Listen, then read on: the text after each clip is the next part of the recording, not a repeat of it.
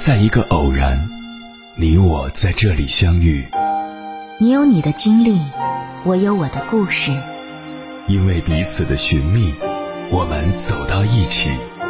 千山万水只为你，捎来谁的秘密？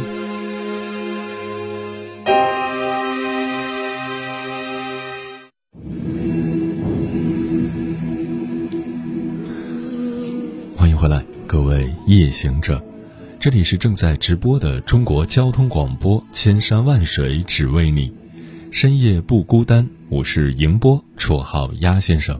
我要以黑夜为翅膀，带你在电波中自在飞翔。我们常说，爱情是婚姻的基础，不管怎样，还是要因为爱情而结婚，这是一个美好的憧憬。但是在现实生活中，并不是有那么多人都能有幸遇见爱情。每个人的爱情观不一样，到了年纪也会对婚姻有所妥协。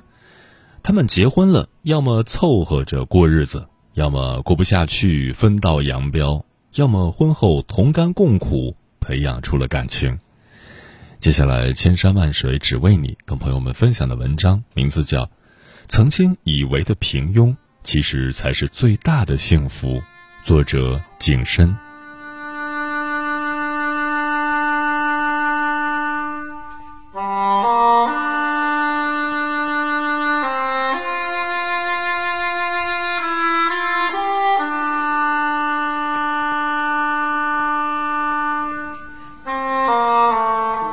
一九九五年，我创业失败，灰头土脸回到家乡。在父母的安排下，我和他结了婚，亲友们都来道贺，说我娶了镇子里最漂亮的姑娘。我笑笑没有说话。如果可以，我是不想娶她的。她家里穷，书也念得少，空有一副好皮囊，却没什么才气，比那些大城市的姑娘差之甚远。和她结婚意味着我将一辈子囿于平庸。在这个思想泥古不化的年代，被编排的婚姻注定是一个画地为牢的过程。我们每个人都想跳脱这个圈子，却还是无可奈何的妥协。新婚当夜，我站在窗前，一边数星星，一边喝酒。他坐在床边，埋着头，有些拘谨。老旧的白炽灯散发着昏黄而微弱的光，几只飞蛾顽固地绕着灯泡飞行。气氛沉闷。不休息吗？临近午夜，他羞怯的开口：“不了，你睡吧。”我淡漠的说。他沉默，过了很久，才轻轻哦了一声，脱下外套，躺在靠里的位置，被子拉得很高，埋住了头。我看了他一眼，暗自嗤笑，身后传来低不可闻的哭泣。我的手轻轻一颤，酒洒了出来。灯亮了一夜。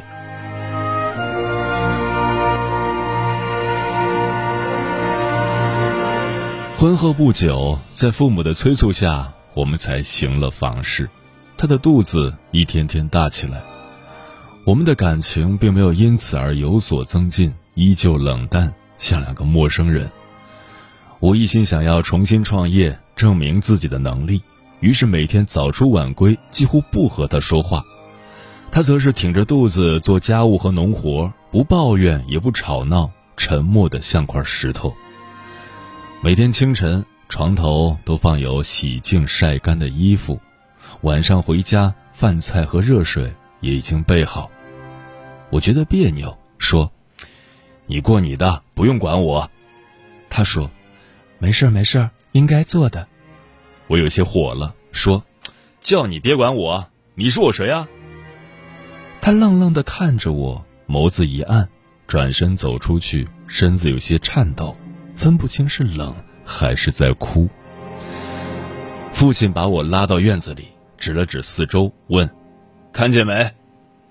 我环顾一圈，墙上挂着农具，地上铺满晾晒的玉米。井边是盛满水的桶，一切有条不紊，很整齐啊！怎么了？我问。混账！父亲勃然大怒，一巴掌抡在我脸上。我的嘴角溢出鲜血，脸颊高高肿起。他大吼道：“怎么了？你媳妇儿眼瞅着马上就要生了，还每天挺着肚子做脏活累活，你做丈夫的竟然一点也不关心！小兔崽子，你还是个男人吗？”我吐了一口血沫，吼道：“这又不是我要娶她，她爱干啥干啥。男人，你不觉得我更像一只用来配种的公猪吗？你，我打死你！”父亲怒极，抄起竹耙就是一顿乱打，声响惊动了妻子，她摇摇晃晃的跑出来，拉着父亲说：“爸，别打了，让街坊邻居听到了笑话。”说完，他又过来扶我。装什么装？不用你假慈悲。我冷笑道，一把将他推开。他竟是没站住，跌坐在地上，当下脸色发白，冷汗直刷刷的冒。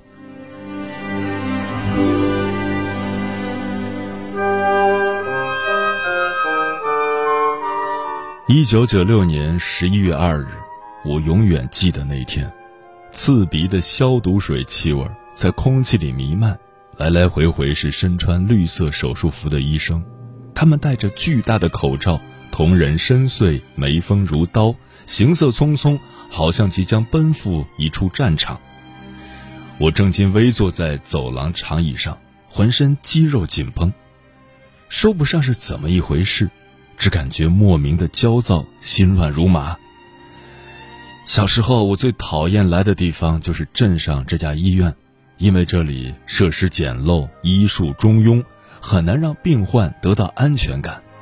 现在我却不得不将希望寄托在他们身上，祈求手术圆满。时间在焦躁中流逝，直至暮云闭合，医生才摘下口罩，疲惫地从手术室走出。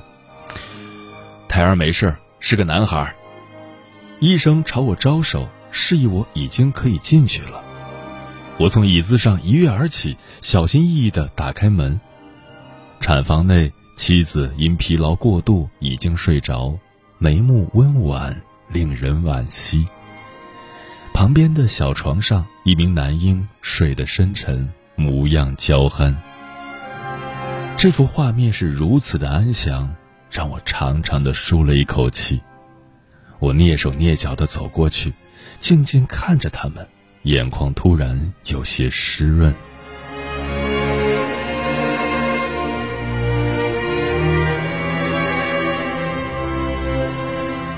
或许是有了孩子，虽然还是很少说话，但我变得不那么排斥妻子了，关系也逐渐趋于缓和。妻子身子骨弱，每天做农活还要带孩子，我心中愧疚，就建议她买些奶粉给孩子喝。被他严辞拒绝了。当时他的表情很严肃，向来温婉的面庞第一次露出认真和执着，不容辩驳。他对孩子照顾得很细致，从每天嗷嗷大哭到蹒跚学步，孩子在茁壮成长。下午回家还未进家门，妻子就跑出来接我，一脸兴奋地说：“孩子会说话了。”回到家里。孩子正抱着奶瓶来回转悠，乌黑的大眼睛闪烁着光芒，像瓷娃娃一般粉雕玉琢，憨态可掬。我跑过去，把孩子抱起，捏着他的小手说：“宝贝儿，叫爸爸。”妻子也轻声说：“宝贝儿，快叫爸爸。”孩子嘟嘴，奶声奶气地说：“爸爸。”我心里高兴，也说：“叫妈妈。”孩子说：“爸爸。”我指了指妻子，又说：“宝贝儿，叫妈妈。”孩子睁大眼睛，迷茫的看着我，好半天才咿呀呀哼了几下，不知说些什么。妻子眼中闪过一丝尴尬，把孩子抱了过去，轻描淡写的说：“哪有那么快呀？孩子才刚学会说话，还只会叫爸爸。”我看着他平静的脸庞，突然感觉一阵强烈的酸楚涌上鼻尖，眼眶忍不住泛起雾气。我怕被他看见，赶紧转身说：“啊，那你没事多教教他，我出去溜达溜达。”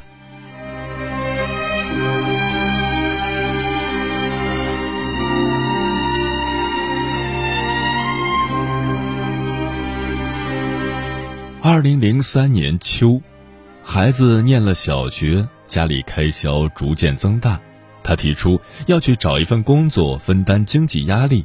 我说不行，我的反对无效。第二天，他就在县里找了份工作，工作是邻村的王芳介绍的，在一家大型娱乐场所做迎宾小姐，薪水可观。据说王芳自己也在那儿工作。我说，鱼龙混杂不行。我的反对再次无效，妻子很快就去工作了，每天比我更早出晚归。我早晨七点起床，他已经做好了饭。我晚上七点吃饭，他还没有回家。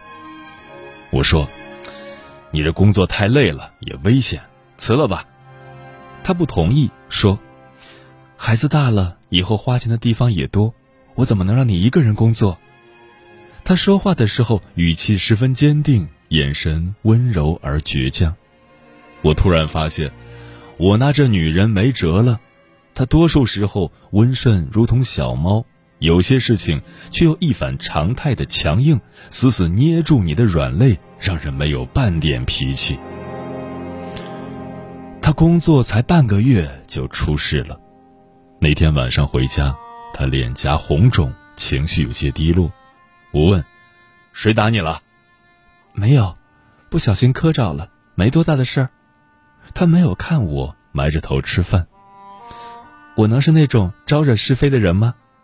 他怕我不信，又说：“我使劲吸了口烟，说：‘那行，自己注意点儿。’”他突然吃着吃着就流泪了。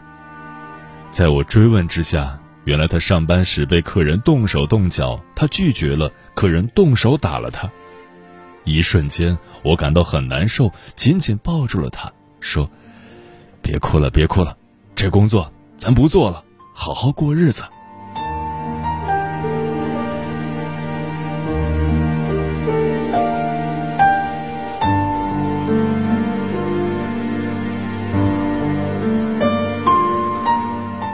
二零零六年，县政府出台了新的城市规划，要向南扩张，决定新建一座火车站，选址在我们镇。一夜之间，高楼大厦拔地而起，马路修到了家门口。趁着这个机会，我利用多年的存款和政府占地补贴的钱，在镇上哦不，在新城区开了一家建材店。接下来的几年，生意顺风顺水。我买了好车，住上最好的房子，儿子也转入县里最好的学校，从未有哪一个瞬间我如此靠近自己的理想。和吴越认识是在一次酒会上，他风情万种，一颦一笑都足以摄人心魄，他成了我的情人。吴越是个聪明的女人。虽是情人，但不矫情，只要钱，态度明确，不给我带来一丝心理上的负担。只要妻子不在，我就把吴越带回家过夜。我想要 iPhone 五，吴越腻在我怀里，光滑的脊背令人疯狂。我笑着说：“买，你想要什么都买。”吱，卧室门把缓缓转动。吴越吓得跳起来，赶忙藏进衣柜。我裹紧被子，佯装睡觉。出乎意料，把手停止转动，门外传来虚弱的咳嗽声。声音渐远，人好像进了厕所。我慌忙套上衣服，蹑手蹑脚地将吴越送走。折返到洗手间，发现妻子正弯着腰干呕，咳得很用力。脸上是病态的白，我问：“怎么了？”他虚弱的笑笑说：“没事，可能有些着凉吧。”这样的事情又重复了几次，每次都是有惊无险。我开始怀疑妻子是故意不揭穿我。我心中虽愧疚，却更加肆无忌惮。吴越说：“要不……”你和他离了吧，我笑道：“离了娶你。”吴越说：“你老婆指不定也在外面有别的男人呢。”我脸色一正道：“别胡说。”吴越起身走向梳妆台，从放首饰的盒子里翻出一张纸扔给我。他说：“一不小心发现的，你知道这个东西吗？”纸是反复折叠的，我打开是一张全身体检报告，密密麻麻的数据令我有些茫然。我点燃一根烟，问：“这是什么？”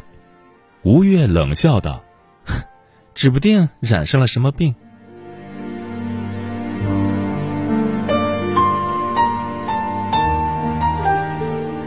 给妻子做体检的女医生年逾半百，资历很老。我将体检单推给她，问：“医生，这是什么病啊？”女医生神色黯淡，说：“肾衰竭。”我心想：“不是性病吗？为什么会是这种病？”来医院之前，我甚至已经找好了律师，只等结果一出来就拟定离婚协议书。怎么会这样？我猛地一拍桌子，从椅子上跳了起来，说：“怎么可能啊？”医生说：“没错的，这张体检单我记得很清楚。我跟他建议过住院治疗做透析，他没同意。”我有些癫狂了，大吼道：“为什么不同意？透析能救他吗？”不行，他现在是肾衰竭晚期，药物已经没办法治疗了。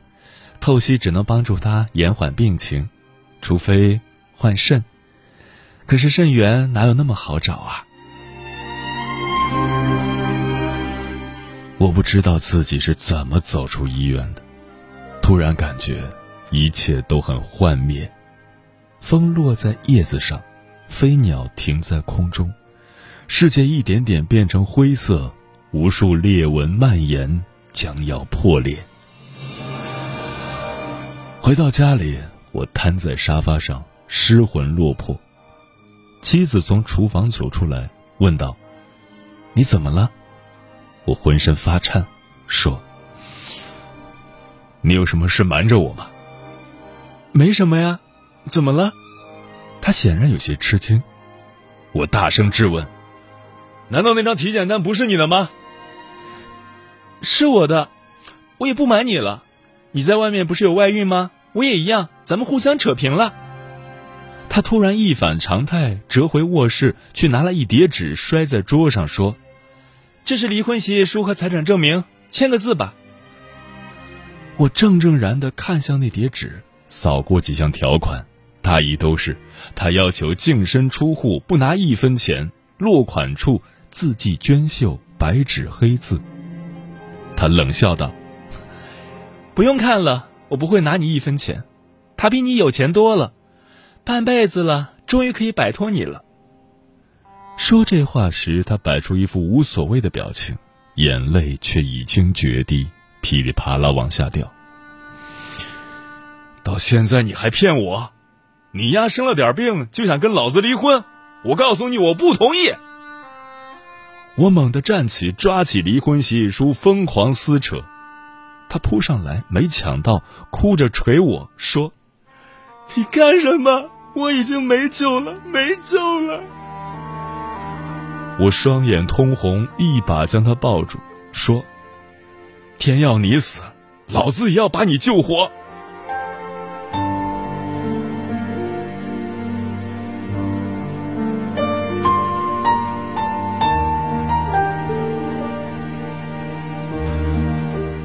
二零一二年九月十七日，我和吴越断了关系，让妻子接受治疗。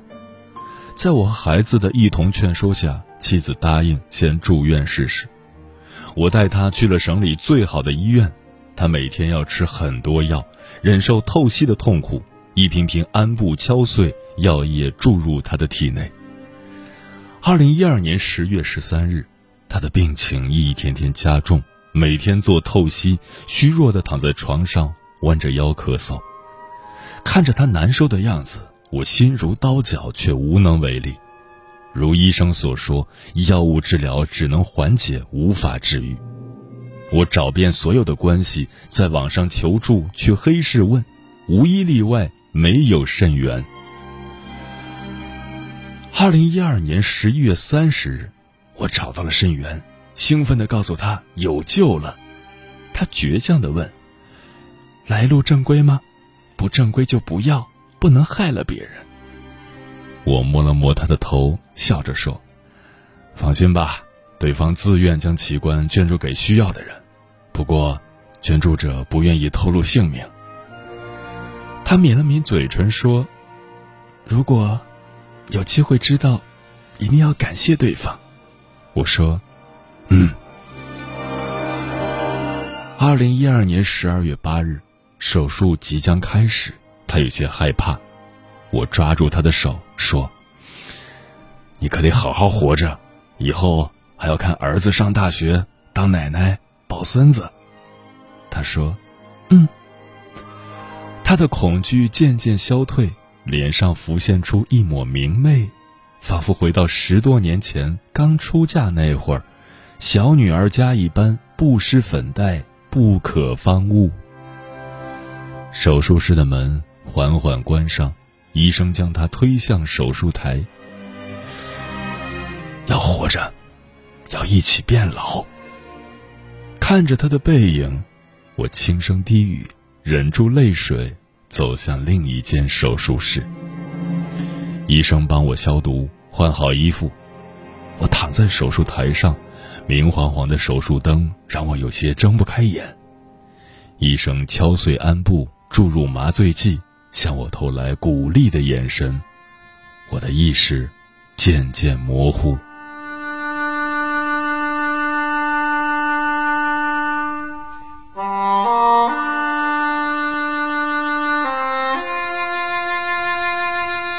经过这两年的调理，他已经能够正常自如的生活了。虽然生出些许白发，不过依然温婉动人。限于身体原因，我不能过度劳累，于是找人代为打理建材店，每天陪他。我们一起做菜，到处旅行，尝试新鲜事物，在朋友圈发照片。夏天在江边散步，冬天窝在沙发上，就着暖气看电视。二零一四年九月，孩子上了大学。有时候看着我肚子上的疤痕，他会忍不住落泪，哽咽着说：“当初你不应该救我，现在条件这么好，再找一个对你和孩子都好。”我笑着抱住他说：“二十年了，跟你在一起我都习惯了，没有你我怎么过啊？”这是我的真心话，我从未后悔做出这个决定。男人一辈子总该爷们儿一回。这些年，我对他付出的太少，亏欠的太多。看似完满的人生，其实是因为有令你心安的人在身后默默支持，你才能一路坦途。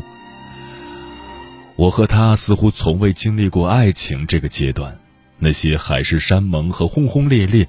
就像电影和小说般遥远，只是，一路走来的不离不弃，却如同花蔓与树的纠葛，比任何感情都要来得深沉。曾经以为的平庸，其实才是最大的幸福。相濡以沫就是最好。感谢时光，让我知道我有多爱你。你无声无息，涌入了我心底，往事却散落了一地。我从未留意，不小心爱上了你，可最后却要保持距离。爱恨的潮汐，往来交替，掉落着记忆，循环的周期。